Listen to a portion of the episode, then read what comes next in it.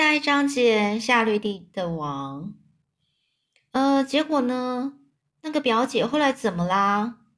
夏绿蒂就说：“没有什么呐，那就那条鱼输了。我表姐呢，她紧紧的把它包起来，所以呢，她也没办法动啊，整个就是没办法动了。”韦伯就是问说：“然后呢？然后呢？”那夏绿蒂就说：“没什么，没什么。我表姐就保存了那条鱼一阵子，而且。”当我表姐她的伤口康复，并且准备好了之后，她吃了它。韦伯就说：“你再告诉我另外一个故事嘛。”所以夏绿蒂又告诉他一个故事，关于呃他的飞行员表姐的故事。韦韦伯就问说：“什么是飞行员呐？”夏绿蒂就说：“就是驾驶气球的，就是那一种开气球的那一种。”我那个表姐总是很喜欢倒立着，所以她吐出很多丝，就很像是，就就很像是气球，然后它就会随着风飘起来，然后升到天空中。韦伯就说：“这是真的吗？还是是你编的？”夏绿蒂就说：“这是真的，我有很多出色的表姐。”现在，韦伯是睡觉时间了。那韦伯又要求说：“啊，那不然你唱唱点什么歌吧，唱歌啦。”嗯，所以呢，当蟋蟀在草丛里面叽叽叽叽叽叫的时候呢，谷仓笼罩着黑暗，夏绿就唱说：“睡吧，睡吧，我唯一的爱，深沉的，深沉的，在肥堆肥料堆里，在黑暗里，别害怕，你不会孤单。”这是青蛙和画眉歌唱的时候。在树林，在水边，他们在歌颂整个世界。抛开你的烦恼，我唯一的爱，深沉的在肥料堆里，在黑暗里。韦伯呢？这时候呢，早已经进入了梦乡了。当歌声终止后，芬儿就起身回家了。下一章节第十四章：多利恩先生，多利恩医生，医生。隔天呢，是星期六。芬儿呢，站在厨房水槽前。当艾瑞博太太洗完早餐的时候呢，他就负责擦干那些碗盘。那艾瑞博艾瑞博太太呢，就很喜欢安安静静的做事。他希望芬儿能够在外头呢，跟其他的小朋友玩，而不是一天到晚跑去塞克曼的农场，坐在板凳上看那些动物。芬儿就跟跟妈妈说：“夏绿蒂是我听过最棒的说故事家。”那这个他母亲呢，就是他妈妈呢，就很严厉的说：“芬儿，你必必须停止这编造这些故事。你知道蜘蛛不会说故事的，蜘蛛又不能不能说话。”芬儿就说：“夏绿蒂人，而且他声音虽然他声音不大，但是他会说话。”艾瑞博太太就说：“那他都说些什么样的故事呢？”芬儿就说：“嗯，夏绿蒂告诉我们关于。”他表姐用蜘蛛网捉鱼的故事，你不觉得这真是很吸引人吗？艾瑞博太太说：“亲爱的芬儿，鱼怎么可能掉进蜘蛛的网子里呢？你知道这实在太夸张了，荒谬了。你只是在编故事。”芬儿就说：“哎呀，可是它的确发生啊！夏绿蒂从不骗人的。那位表姐在小河上织网，有一天呢，她挂在网子上附近。”那有一条小鱼刚好跳出水面，把它的网看它的网整个揪在一起了。那条鱼呢，就只有一个鱼鳍挂在网上。妈咪，它的尾巴摇晃得很厉害，在阳光照耀下闪闪发光。蜘蛛网因为鱼的重量也很危险。夏绿蒂的表姐不断地滑进去逃出来，而她被那条不停挣扎的鱼打得落花流水，跳进去又跳出来，然后就。嗯，母亲呢，就是妈妈呢，就打断了芬儿，就说：“芬儿，你停下来，别再编这编这些荒谬的故事了。荒谬就是太夸张，很很不是真的的故事，觉得他这是太夸张了，不可能发生的事情。”那芬儿就说：“我真的不是在编故事，我只是在告诉你事实。”妈妈因为好奇心啊，就忍不住又问：“那结结果呢？”芬儿就继续说：“夏绿蒂的表姐赢了，而且呢，她打包了那条鱼。当他安排且准备好了之后呢，就把它吃了。蜘蛛需要吃跟喝，就像我们一样啊。艾瑞博太太就哦哦是啊，他就说我想确定是这样吧，可能是这样吧。这时候他就跟他夏呃那个芬儿就继续说，夏玉蒂还有另外一个表姐，而且是驾驶气球的飞行员哦。他会先倒立，然后排出很多丝，然后就让风呃把那个蜘蛛丝飞上天。妈妈，你会不会想试试看呢？那艾瑞博太太就说。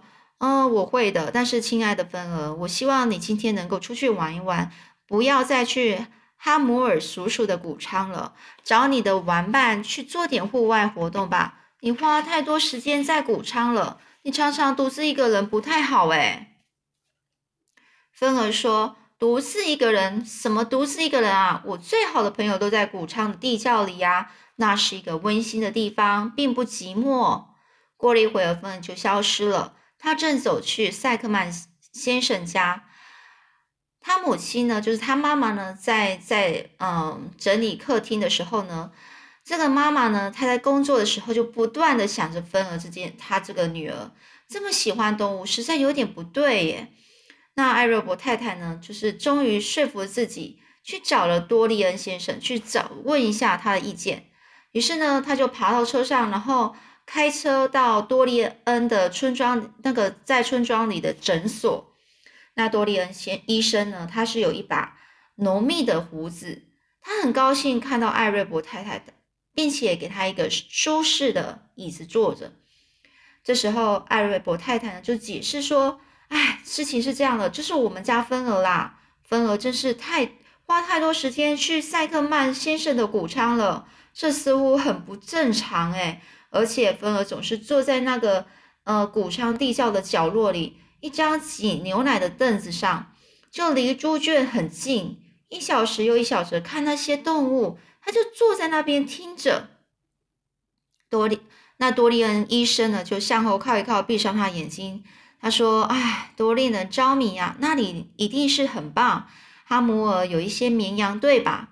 艾瑞博太太说。他的确是有，但是这全都是因为那只被芬儿从奶瓶养大的猪，它叫做芬儿，就叫那只猪韦伯。自从呢韦伯被哈姆尔买走之后，离开这里，然后芬儿就常常去他叔叔那边探望探望他，去拜访他。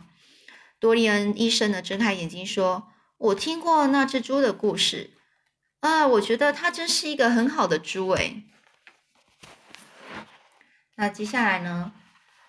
艾瑞伯太太就很紧张说：“那你有听过关于蜘蛛网上出现文字的事情吗？”多利恩先生医生就说：“有啊。”那艾瑞博太太就继续问呢：“那你有了解它的意义有什么是在哪里吗？”那医生就说：“了解什么啊？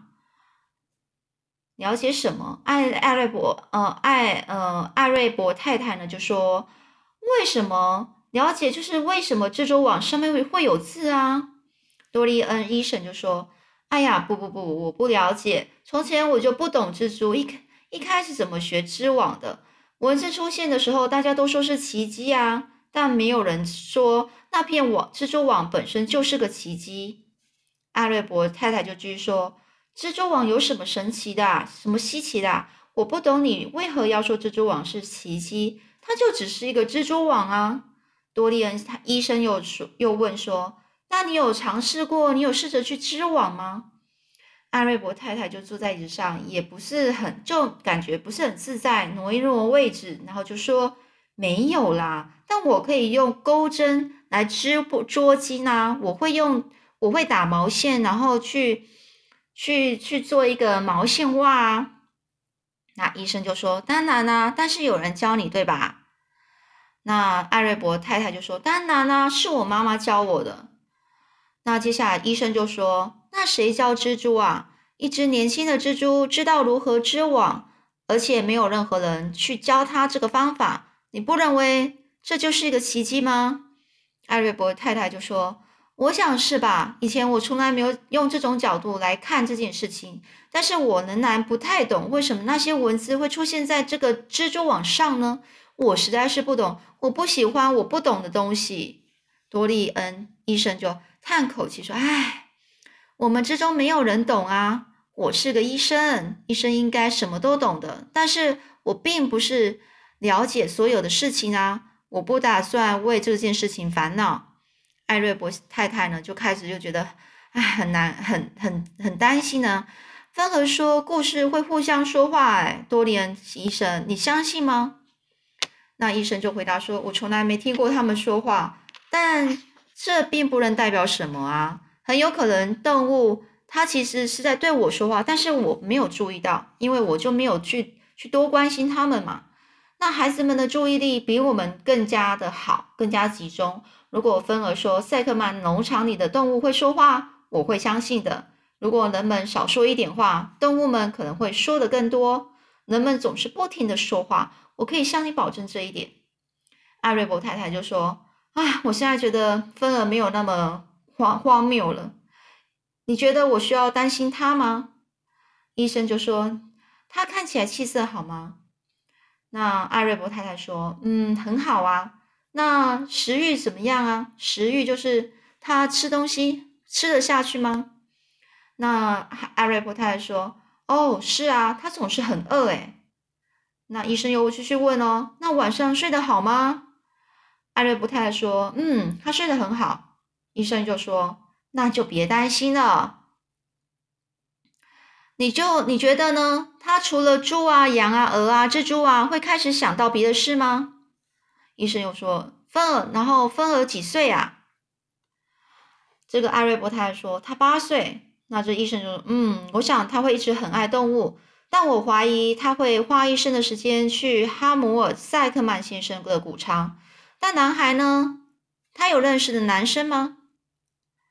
那艾瑞伯太太就很高兴说：“他那是亨利法斯。”多利恩先医生就闭上眼睛，深就很深入的在想着。亨利·法恩哦，嗯，值得注意。我想你没什么好担心的。那芬儿继续和谷仓里那些朋友玩吧。我会说，那蜘蛛和这和那个蜘蛛和那个猪啊，就像亨利·法斯一样有趣。我想呢，总有一天，亨利·法斯会引起芬儿的注意。